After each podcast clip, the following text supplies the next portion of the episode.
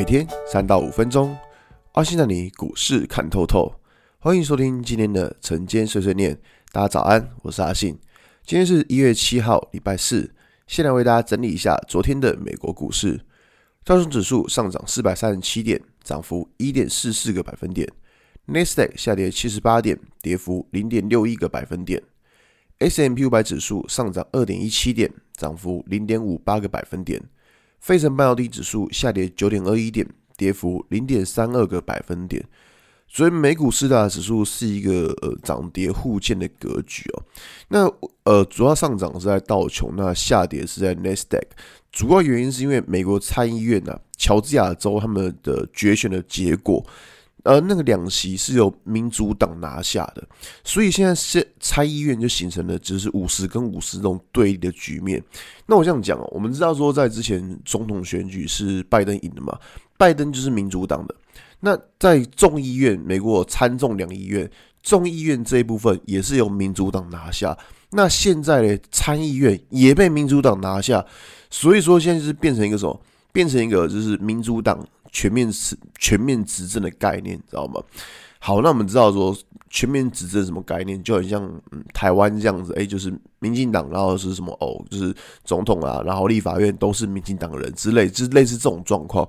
那这个是其实对于呃经济来说是好事，因为你知道你要知道，像之前可能川普要推什么政策，可能川普推出来之后。你会发现啊，那个和民主党开始开始挡啊，然后开始就是说啊，这个政策不好啊之类的，所以变成说，你看哦，如果总统是共和党，然后可能参众议院是民主党，这样就变成说，总统要推行什么政策，其实是非常难做的。但是现在的状况是说，拜登他本身就是民主党，他下面的参众两议院也都是民主党为主，所以说拜登要推什么新的政策，基本上就是。大概可以确定，应该就是会过了，所以他现在就是一个是说完全执政的概念。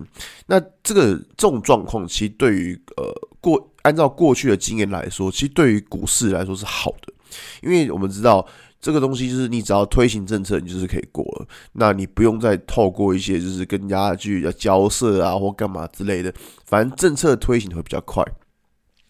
那我们看到台国。昨天台股呃应该是蛮蛮刺激的，上下三百多点，就是可以看到指数先往上拉，后来又往下杀，然后杀完之后又在往 又在往上拉。其实我这样讲哦，就是在这种状况，大家应该要习惯。我觉得这种状况在今年应该是很常看到，主要原因在于说现在的指数已经很高了。那在指数很高的过程当中，其实高档就容易去震荡。就是所谓的震荡，就是那种上下洗盘，所以这是很正常的现象。我这样讲，从去年开始，呃，去年当当时一月份新冠肺炎爆发的时候，当时的确当很恐慌嘛。但是我们可以看到，从三月份开始，哎，股市一路往上涨，基本上去年的股市是从低点。一路往上涨，涨到从年初涨到年尾，基基本上是没有什么停过的。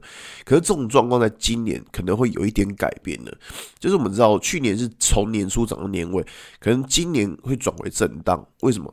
因为你看哦，呃，去年当时还在新冠肺炎的关系，所以说各国都还继续宽松，继续印钞票，像是美国钞票还持续印。但是你看现在疫苗已经出来了。已经开始陆续施打了，这种就表示说各国的经济它可能会恢复到一个正常的轨道。那各国经济恢复到一个正常轨道，那美国一定也会啊。美国如果经济恢复了正常轨道之后，那会不会就是印钞票的力道就开始降低，或甚至开始不印了呢？一定有可能。所以这种状况就表示说什么？表示说如果市场你看哦，这一波指数上涨是由资金行情去推动，假设这个资金没了的话。那会不会股市转为下跌？我相信一定会。所以说，你看哦。在这种状况下，当然联准会不可能一下子把钞票全部抽回来，不可能，是这个这个一定会崩。虽然不可能做这种事，他们会慢慢就是慢慢去减少购债规模，但是他慢慢去减少购债规模，市场就开始很震荡，因为大家会预期说，哦，联准会准备要抽资金了，所以就是一定会有什么先落跑的人，你知道吗？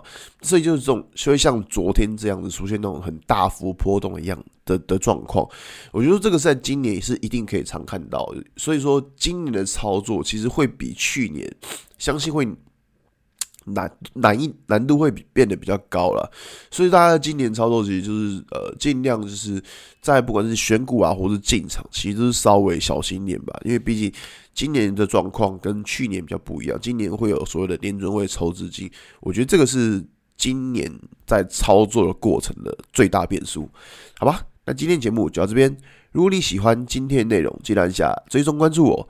如果想知道更多更详尽的分析，在我专案给通勤族的标股报告书里面有更多股市洞察分享给大家哦。